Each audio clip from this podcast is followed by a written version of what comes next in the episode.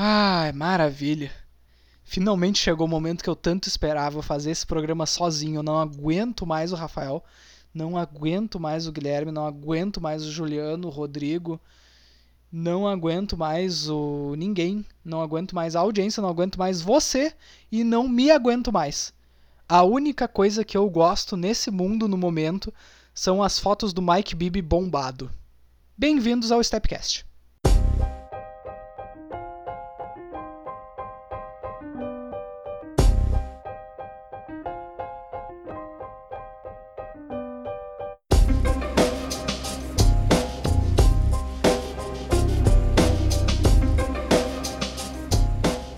Olá, amigos e amigas, bem-vindos a mais uma edição do Stepcast, o podcast que traz os destaques e detalhes do mundo da NBA. Eu sou Guilherme Jäger e hoje eu estou aqui acompanhado de ninguém. É, hoje é só o Guilherme Cast, eu estou aqui sozinho, mas isso não quer dizer que a NBA parou, né? A NBA segue firme e forte e hoje nós vamos tratar de bastante assunto, a gente tem bastante coisa legal em pauta temos que falar bastante dos Dallas Mavericks, né? Um time que está em franca ascensão, a gente sabe que o Luca Doncic está numa campanha espetacular como MVP. Eu inclusive escrevi um texto no meu Medium, eu vou deixar o link logo abaixo aqui na descrição do episódio, caso vocês queiram acessar. Mas nós sabemos que o basquete é um esporte coletivo e nem só de Luca Doncic vive os Mavericks, então nós vamos explicar um pouco melhor para vocês sobre o que, que esses Mavericks estão fazendo certo, né? Temos também que tratar da surpresa ou falta de surpresa com a competência do Hit, né? O Hit que todos os anos acaba montando elencos que no início parecem superficiais, mas depois nós vemos que sempre brigam por vagas, sempre disputam posição em playoffs. Esse ano com o Jimmy Butler e a sessão de Iban Adebayo, vamos falar deles também. E também nós vamos abordar aqui sobre alguns dos times mais decepcionantes desse início de temporada. A temporada recém começou, nós não temos nem realmente um quarto dos jogos ainda para a maioria dos times, mas temos alguns times já com campanhas bem decepcionantes que nós podemos focar um pouco melhor. Bom, vamos falar então do Dallas Mavericks, o Dallas Mavericks que atualmente é o quarto colocado da Conferência Oeste, com 15 vitórias e 6 derrotas, atrás de um esforço homérico de Luka Doncic, né, o, o, o novo, mais novo candidato ao MVP da liga, como eu falei no começo do podcast, eu escrevi um texto explicando um pouquinho melhor como o conceito de Luka Doncic como um atleta ruim não é necessariamente correto, eu acabei entrando num pouquinho mais de análise sobre isso, mas, mas, nem só de Luka Doncic vive os Dallas Mavericks, né? A gente sabe que ele, como é o melhor jogador do time, ele acaba carregando o time, porém, o técnico Rick Carlisle, ele, como já é de costume, ele tem conseguido muitas contribuições importantes do resto do seu elenco, né? Por exemplo, se nós vamos uh, analisar aqui inicialmente, os Mavericks eles acabam tendo vários jogadores, se não com dígitos duplos na pontuação, só para pegar a estatística mais abrangente, uh, mais geral, eles têm três jogadores atualmente com dígitos duplos de média na, na pontuação.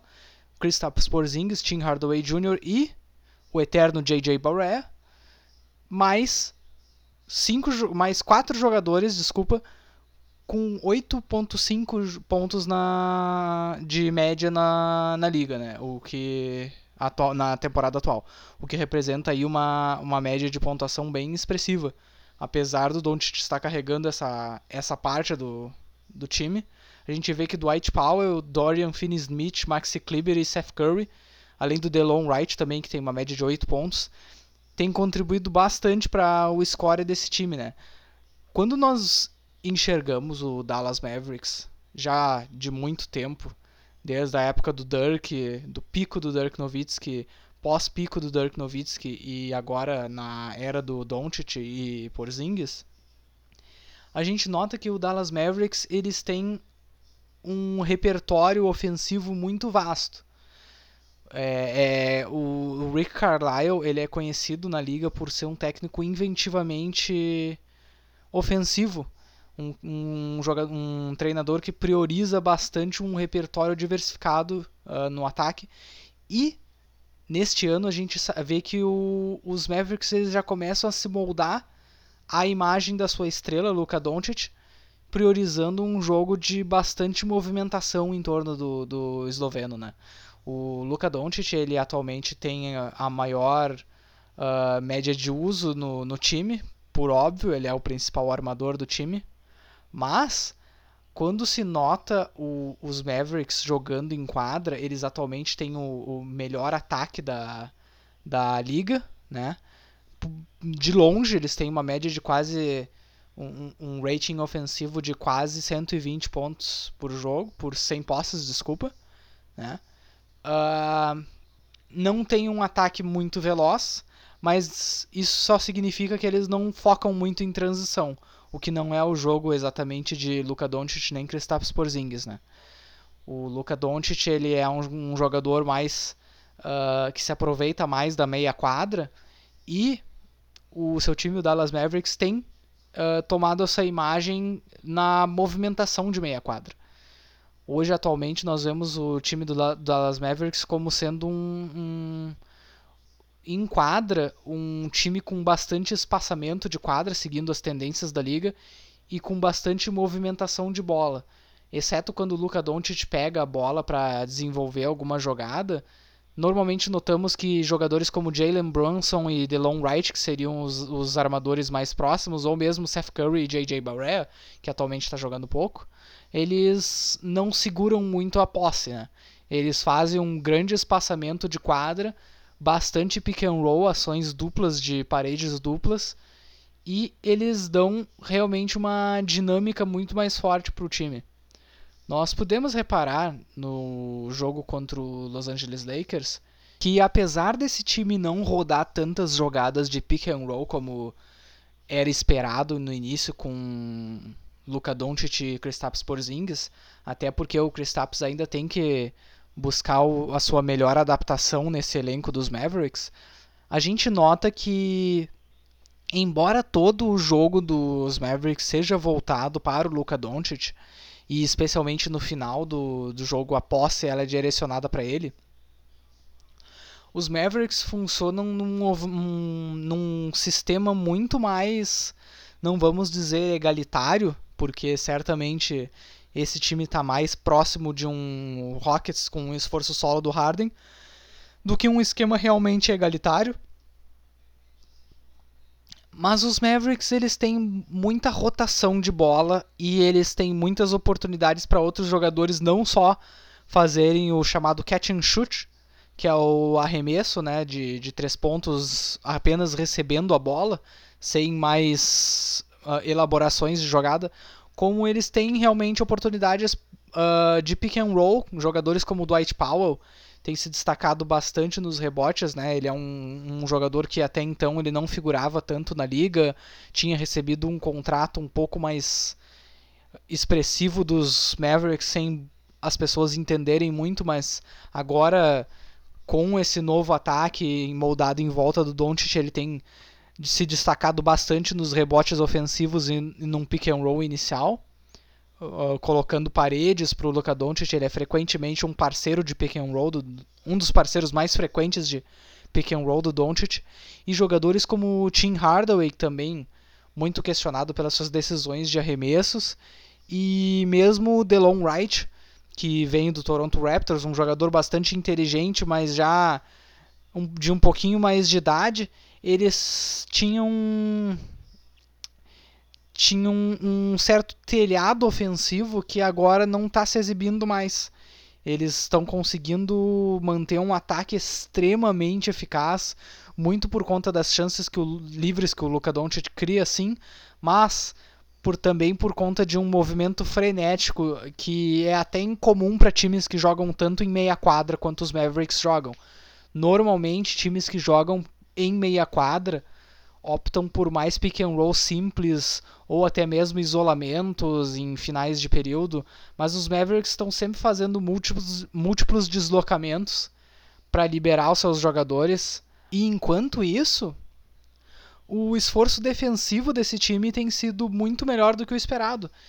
Era esperado no início da temporada de que esse fosse um time que figuraria ali talvez perto do topo do, das estatísticas de produção ofensiva e que seria um dos piores times defensivos da liga. E não é o caso. Eles têm mantido uma defesa bem mediana, o que, sustentado pelo seu ataque excepcional, acaba tendo esse recorde aí surpreendente no início de temporada. Inclusive, na defesa, eu gostaria de destacar dois nomes que estão fazendo um grande trabalho, que são os já mencionados Delon Wright e Maxi Kleber. Esses dois jogadores, eles são muito, muito, muito inteligentes em quadra. O, o Maxi Kleber, ele é um e o Delon Wright são dois jogadores que estão sempre ligados em quadra, estão sempre atentos a qualquer forma que eles podem uh, despressionar o seu, a defesa do seu time e colocar o ônus, forçar turnovers do adversário, jogando defesa de forma bem segura, não uma defesa sem muitas apostas por parte de ambos. E no ataque o Delon Wright ele evoluiu muito o seu jogo, no qual antes, antigamente em Toronto, ele era um jogador que não exatamente tinha a bola de três mais consistente, nem mesmo o jogo ofensivo no geral mais consistente. Ele era um jogador que tinha uma boa visão, um bom drible, uma finalização decente na cesta, e agora ele está conseguindo juntar todos esses atributos e adicionar a eles a consistência tanto do seu arremesso quanto de produção estável. É um jogador que com mais minutos cresceu bastante em Toronto ele ia acabar não tendo espaço, né? A gente vê agora que o Fred Van Vliet ele acabou crescendo demais em Toronto e a briga era realmente entre os dois para ser o reserva do Lowry e eventual agora companheiro do Lowry no caso do Van Vliet. Mas o Delon Wright em Dallas ele vem saindo muito bem como companheiro de Doncic e eventual substituto do Doncic nos minutos que ele precisa descansar. E o Maxi Kleber, ele é um jogador que ele já é um pouco queridinho do público hipster da NBA. Ele é um, um, um, pivô que combina muito bem com o jogo do Porzingis, ele combina muito bem com o jogo do Doncic. Ele é um jogador meio uh, chave suíça, né? É o que se chama na gíria americana de Jack of all trades. É o jogador que faz múltiplas funções. Ele é muito inteligente com o seu posicionamento para deslocamento de paredes também e, e saber usar a ameaça do seu arremesso para liberar outros companheiros.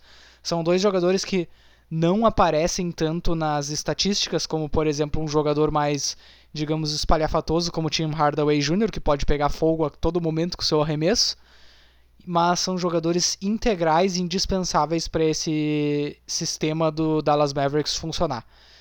O Dallas Mavericks a gente sabe que mesmo assim eles têm um déficit de talento, mas o Rick Carlisle ele consegue sempre tirar o melhor dos seus jogadores. Ele conseguiu desenvolver um esquema que ma tanto maximiza o potencial do Luka Doncic como maximiza o potencial talvez um pouco mais unilateral dos seus outros jogadores e tem extraído o melhor deles.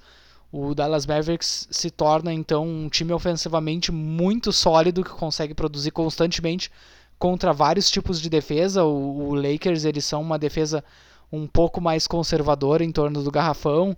Já times como por exemplo o Toronto Raptors que é uma defesa mais agressiva ou mesmo o Los Angeles Clippers que tem mais potencial de marcação de alas, o Dallas Mavericks ele não tem problema em desenvolver o seu jogo ofensivo em vários perfis. A gente vai ficar naquela dúvida de sempre, né? A velha dúvida que é como esse time vai pegar realmente nos playoffs, né? Nos playoffs nós sabemos que os outros times se preparam melhor para os seus repertórios ofensivos, suas jogadas primárias e secundárias. E se agora os Mavericks já dependem do Luka Doncic para uma produção de 30 pontos por jogo todos os jogos. Imagina como vai, como vai ser nos playoffs, já que o Porzingis ele ainda não se adapta totalmente ao time e ele estranhamente ainda não roda tantas jogadas de pick and roll como um Doncic como era de se esperar. Talvez isso seja guardado mais para os playoffs, mas é algo que o Rick Carlisle vai ter que resolver no futuro. Essa, esse repertório ofensivo não vai poder ficar dependente só do Doncic, por mais que ele tenha muitas ferramentas de jogo, né? E os seus companheiros vão conseguir dar um suporte bem legal em todas as outras áreas, pelo que nós estamos vendo já no começo de temporada. Vai caber ao Rick Carlisle desenvolver esquemas para liberar o Doncic para fazer o que ele sabe fazer de melhor e conseguir entregar pontos com eficiência nos playoffs, né? A gente sabe que tantos jogadores aí uh, sofrem escrutínio nos playoffs porque eles simplesmente chegam, chegam cansados ou uh, acabam ficando sozinhos, né? Muito vimos por anos o, o, as movimentações do, do, James Harden nos playoffs, que acaba chegando exausto, né? Na, nessa fase da NBA. Outro jogador que também acaba ficando um pouco independente demais, na minha opinião, o Yannis Antetokounmpo, no Milwaukee Bucks, que aliás começou de novo a plenos pulmões na liga, né? Um recorde de 19 vitórias, 3 derrotas, mas é sempre bastante complicado depender de apenas uma estrela quando o outro time se programa bem para o seu, o seu repertório ofensivo. Por falar de estrelas que comandam unicamente os seus times, o Miami Heat tem um começo sensacional e muito se esperava nesse time que atualmente está com 15 vitórias e apenas 5 derrotas na Conferência Leste. Aliás, o topo da Conferência Leste vem mostrando que não é realmente só Milwaukee Bucks e Boston Celtics. É, desculpa, Milwaukee Bucks e Philadelphia 76ers, né? com Boston Celtics, uh, Toronto Raptors e o próprio Miami Heat, que no começo da temporada muito se esperava seria o time do Jimmy Butler. Ele ia pegar, botar tudo debaixo do braço, seria o criador principal, o criador secundário, o criador terciário, quartiário desse time.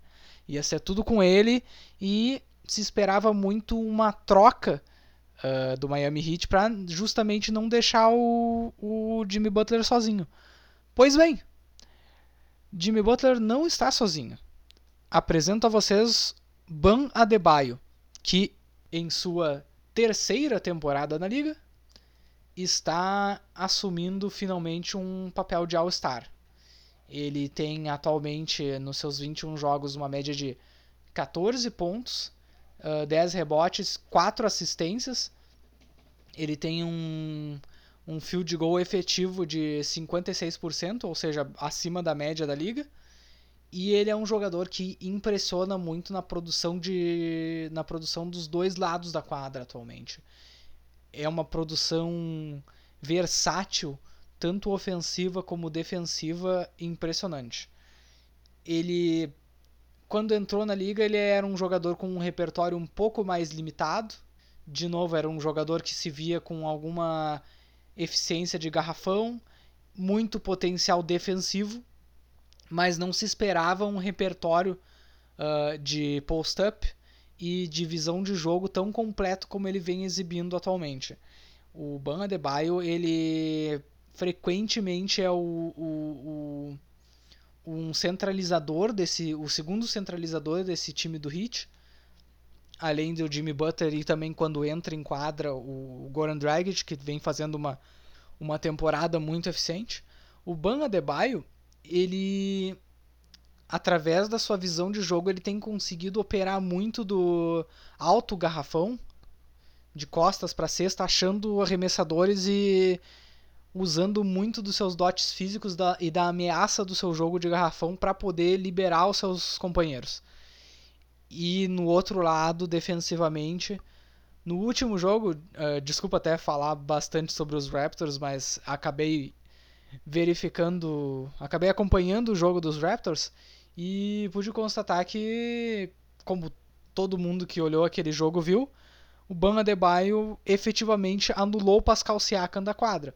Pascal Siakam está tendo uma temporada espetacular, mas o Ban Adebayo ele tem um, ele é um dos poucos jogadores com os dotes físicos de força, altura e velocidade suficientes para conseguir dificultar bastante a vida do Pascal Siakam.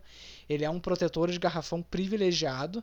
Ele tem uma ele tem muito poucos turnovers para suas assistências e ele tem atualmente uma média de um bloqueio por jogo, uma, uma roubada e meia por jogo também. Ele é um jogador que causa muito caos, muito pânico nas, na, nos ataques adversários.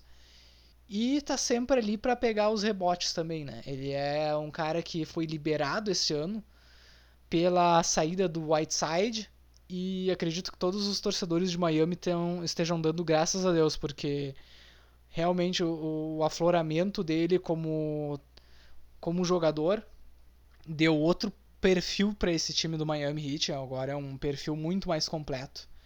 Ban Adebayo, ele não só briga para ser o jogador que mais evoluiu na temporada, como ele certamente nesse momento seria uma das minhas escolhas como All-Star.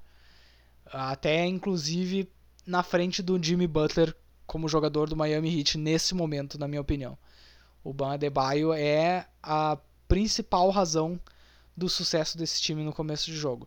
Nesse começo de temporada, desculpa. O que não quer dizer que eles não tenham outras outras caras que estão dando muito resultado. O Miami Heat, eles têm um conhecimento institucional gigantesco, eles conseguem descobrir jogadores que ninguém mais tinha achado eles estão res, fazendo ressurgir a carreira de Myers Leonard, que teve alguns momentinhos que outros de brilhantismo no, no Portland Trail Blazers antes de bastante mediocridade. Foi trocado pelo Portland para que o Portland pudesse trazer o Ração Whiteside e agora tem sido uma parte integrante do banco do Miami Heat. Outros dois jogadores que são ainda mais assustadores no seu desempenho tem a produção imediata de Tyler Hero, né, o, o calouro, mas mais especialmente nessa temporada, dois jogadores têm chamado muita atenção. Kendrick Nunn, o pontuador, o principal pontuador do, do time na temporada, ou um dos principais pontuadores do time na temporada, né, com uma média de 15.3 pontos, uh, boas médias de arremesso para o volume que ele tem, eles têm conseguido manter uma eficiência com um volume que o Hit precisava muito. Bom arremesso de 3, bom arremesso de mid-range um pontuador nato. Ele até tem que uh, expandir mais o seu jogo para ter mais lugar na liga, mas atualmente, como um pontuador, o Hit tem precisado bastante dele, ele tem entregue bons resultados. E outro jogador, Duncan Robinson, que é um jogador de segundo ano na liga, né? Jogou muito pouco no ano passado por Miami, jogou realmente pouquíssimos jogos, pouquíssimos minutos. E esse ano se viu com o seu papel expandindo bastante, até com a ausência de John Waiters. E ele está produzindo demais, com uma média de 3 pontos muito eficiente, uma média de 43% uh, por cento de, de 3 pontos para a temporada uma média de 11 pontos por jogo. E através do trabalho de Eric Spoelstra, que é um grande técnico dessa liga, ele tem sido um dos jogadores que providencia um espaçamento crucial para o Miami Heat conseguir desenvolver seu jogo até em anos anteriores. O Miami Heat era um dos times que mais aderiam ao mid-range esse ano esse perfil com Tyler Hero, Kendrick Nunn e o próprio Duncan Robinson tem alterado bastante. O Miami Heat se modernizou um pouco mais no seu perfil ofensivo e isso tem se refletido na tabela. Nos últimos anos, era um time que brigava mais pelas últimas posições dos playoffs e agora está numa situação bem confortável. É um time bem treinado e, como dito antes, o Eric Spoelstra ele sempre sabe programar o seu time para contra-atacar as fraquezas dos adversários. Ele é um técnico reativo num sentido, porque ele sempre programa o seu time para explorar as fraquezas dos adversários ou para não deixar que os adversários explorem suas forças, mas ele é bem proativo em reconhecer essas necessidades desde o começo de um jogo e ajustar o seu time de acordo. É um começo muito interessante de temporada do Miami Heat, que dá muito mais graça a uma Conferência Leste que não se realmente esperava exatamente uma disputa enorme e times como Miami Heat, Toronto Raptors e Indiana Pacers têm se colocado aí em posição de realmente brigar por algo mais nessa conferência, né? Não sei se o Miami Heat tem exatamente um, um perfil de, de finalista de conferência, mas é um time que a gente já vê de anos sempre dando dificuldades para times melhor posicionados nos playoffs, né? Eles realmente nunca se entregam sem uma luta bem ferrenha. Esse ano com o modelo defensivo deles que força bastante erros do adversário e se adapta às forças do seu adversário para neutralizá-las, vai ser um time de novo bastante complicado de se enfrentar. É um time na no linguajar do futebol cascudo, é um time que sabe o que está fazendo em quadra, apesar da notória idade jovem do, da maioria de seus jogadores, como Ban Adebayo, Derrick Jones Jr., uh, Kendrick Nunn, que é um calor um pouco mais velho, mas um calouro, e Tyler Harrow e Justice Winslow, que já está há algum tempo na liga, mas ainda é um jogador jovem. É um time que já mostra uma maturidade impressionante, tanto na execução dos seus esquemas, quanto na superação de adversidades. Estou bem surpreendido com, com o Miami Heat. Por outro lado, alguns times na NBA têm nos deixado bastante a desejar. Entre eles, vou me aproveitar até para falar enquanto o, o nosso querido Rafael Amarante, que se recupera de uma gripe devastadora, não está aqui. O Utah Jazz, olha, é difícil saber exatamente o que, acontece com o Utah Jazz. Eles têm um um início de temporada mediano, mas quando se olha para o repertório de jogadas do time ofensivamente e o que, que eles têm produzido, a gente nota que tem algo de errado. Nós falamos eh, de algum jeito na adaptação do Mike Conley como um, um, um, jogador do Utah Jazz. O Rafael mencionou que ele tem muita dificuldade em se adaptar aos esquemas do time. Mas isso não quer dizer que o time possa se prender ofensivamente à produção do Mike Conley. E atualmente o time que se esperava que tivesse um repertório ofensivo muito maior nesse começo de temporada, até pelas suas trocas, o Mike Conley e o Bojan Bogdanovic, eles seguem tendo seguem sendo um dos piores ataques da liga, né? A defesa deles até é a décima colocada na liga no defensive rating, mas o ataque deles é o sexto pior da liga. Isso apesar de um esquema complexo com muitas variações táticas no ataque e a adição de dois jogadores que é puramente para abarcar o lado ofensivo do time. Então é um começo bem desencorajador do time. Outro time com um começo desencorajador é o Brooklyn Nets, né?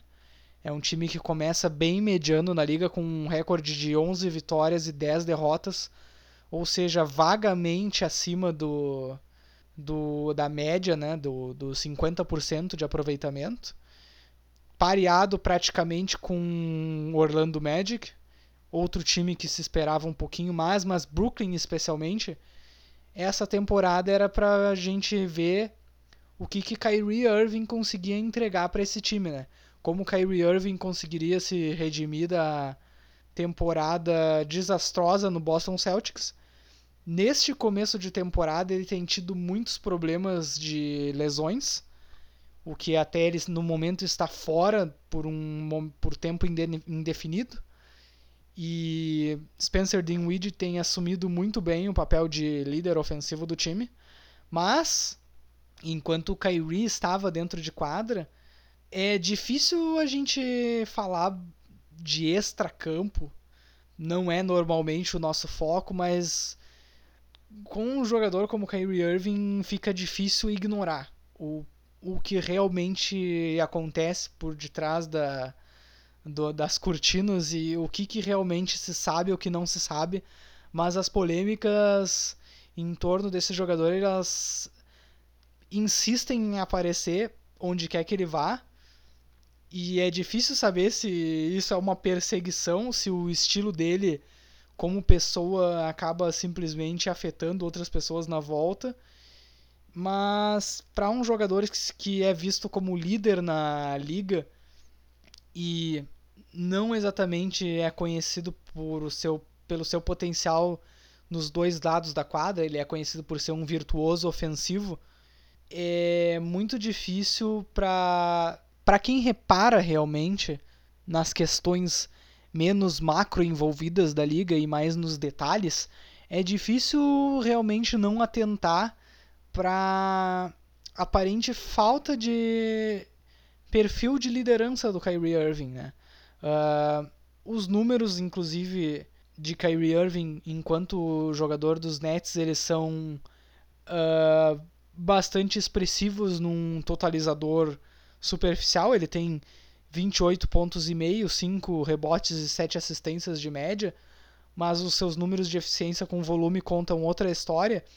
E quando se repara no jogo dele como como líder e como principal alternativa no momento de clutch player, se percebe de que ele não exatamente está se adaptando a, ao modelo de jogo dos Nets do Kenny Atkinson, né? O Kenny Atkinson é um técnico que priorizava bastante, bastante, bastante a transição, né? E bastante o, o, o arremesso de três pontos, as tendências principais da liga. Um time que jogava muito rápido mesmo em meia quadra.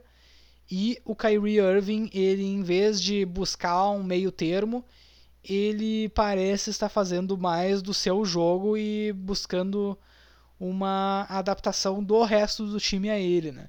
O resultado disso é que muitas vezes no clutch a gente tem visto uma uma falta de eficiência por parte do Kyrie Irving e uma busca realmente pelo isolamento. Nós temos que ver como isso vai continuar aí pro resto do ano, porque ano seguinte a parceria com Kevin Durant está aí e esse é o primeiro grande teste desse núcleo, né? A gente sabe que o Kevin Durant, no momento que chegar, vai ser o melhor jogador desse time, mas nem só de Kevin Durant vai poder viver o Brooklyn Nets. Eles vão precisar de um encaixe melhor do Kyrie Irving com as suas peças e eventualmente se o Kyrie Irving quiser jogar com o Kevin Durant, ele vai ter que ceder um pouco dessa atenção ofensiva, atenção ofensiva do próprio time para o Kevin Durant e nós vamos ver como ele vai poder agir fora da bola, ver como ele vai se adaptar com isso, ver se ele vai conseguir realmente manter o seu nível de eficiência em alto nível, mesmo sem a bola nas mãos.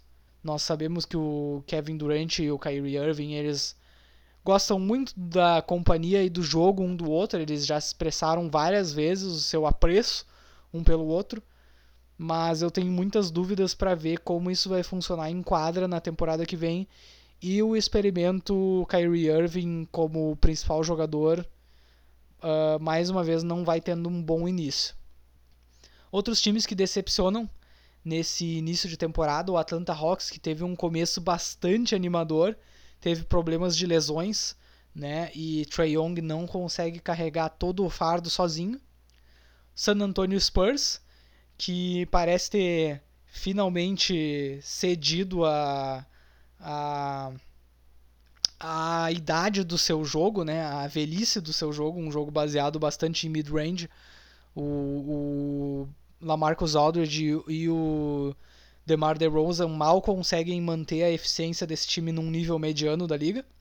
A maioria dos seus jogos tem sido sustentada por um, por um banco que vem produzindo bastante. Mas é um time que não se adapta aos tempos. É o time que menos chuta eh, bolas de três pontos na liga, é o time que mais chuta do mid-range e bolas longas de mid-range.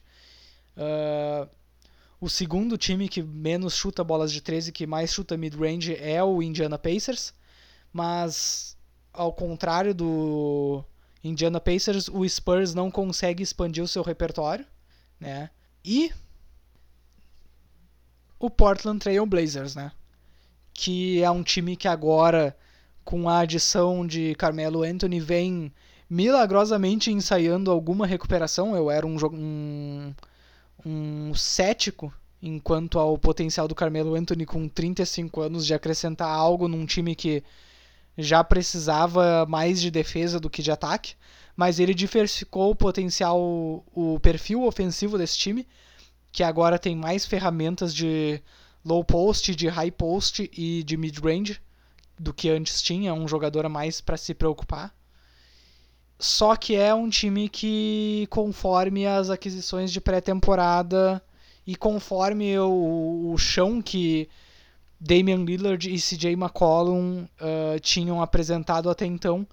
É um time que era finalista de conferência, então se esperava muito mais, não só estar brigando por uma vaga nos playoffs atualmente fora, inclusive, da zona dos playoffs, né, em nono colocado.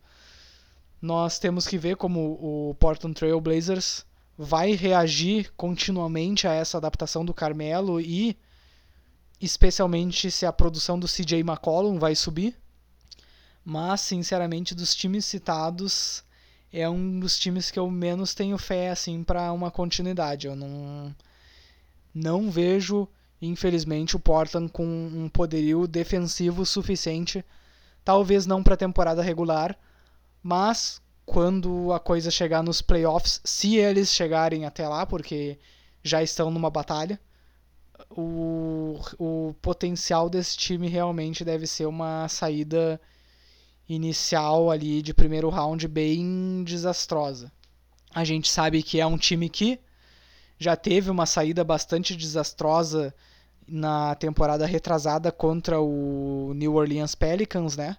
É um time que foi engolido pelo time de Anthony Davis, né? O então jogador da franquia do New Orleans Pelicans. Mas é um time que se recuperou, foi para a final de conferência na temporada passada e se esperava um pouquinho mais. Com um time de final de conferência, se não pegar nem playoffs, fica claro a questão em torno de Damian Lillard e CJ McCollum, né? Dois jogadores que recentemente renovaram seus contratos por somas bastante exorbitantes.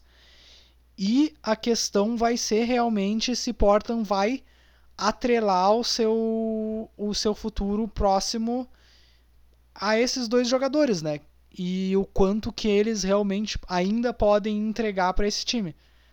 Claro que não tem nada errado, especialmente para uma franquia como Portland, que passou tanto tempo em uma espécie de mediocridade na liga, não tem nada errado em ser bom por um por uma boa dose de anos, mas fica mesmo a questão de será que esse time já atingiu o seu telhado? Será que esse time não vai conseguir produzir mais do que atualmente está entregando? Será que essa temporada realmente é um mau presságio para as temporadas que vão vir com esse núcleo de CJ McCollum e Damian Lillard? Porque o Carmelo, por mais que ele esteja adicionando, a gente sabe que ele tem já seus 35 anos. Se ele já. Não dá para considerar ele um, exatamente uma parte do núcleo desse time.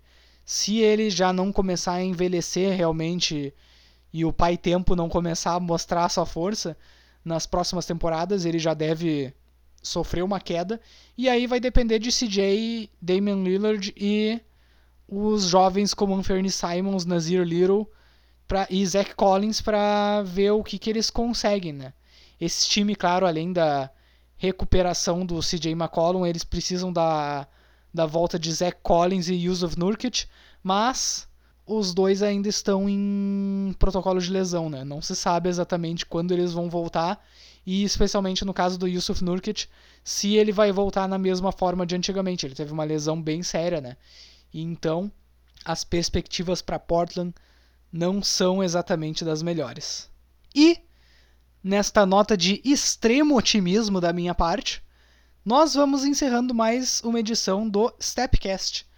Eu gostaria de agradecer a audiência de vocês nesse programa solo e ressaltar que vocês podem nos ouvir no Spotify, Google Podcasts, SoundCloud, Breaker, Stitcher, Radio Public, Pocket Casts, Anchor.fm. Nos sigam no Twitter em StepcastPod ou nos mandem e-mail com sugestões de pauta, de repente reclamando porque eu ditatorialmente resolvi fazer um programa sozinho e não chamar mais ninguém e bloquear todos os outros integrantes do grupo, que foi o que eu fiz, para stepcastpod@gmail.com. Nos encontramos na próxima semana. Muito obrigado pela sua audiência e até mais.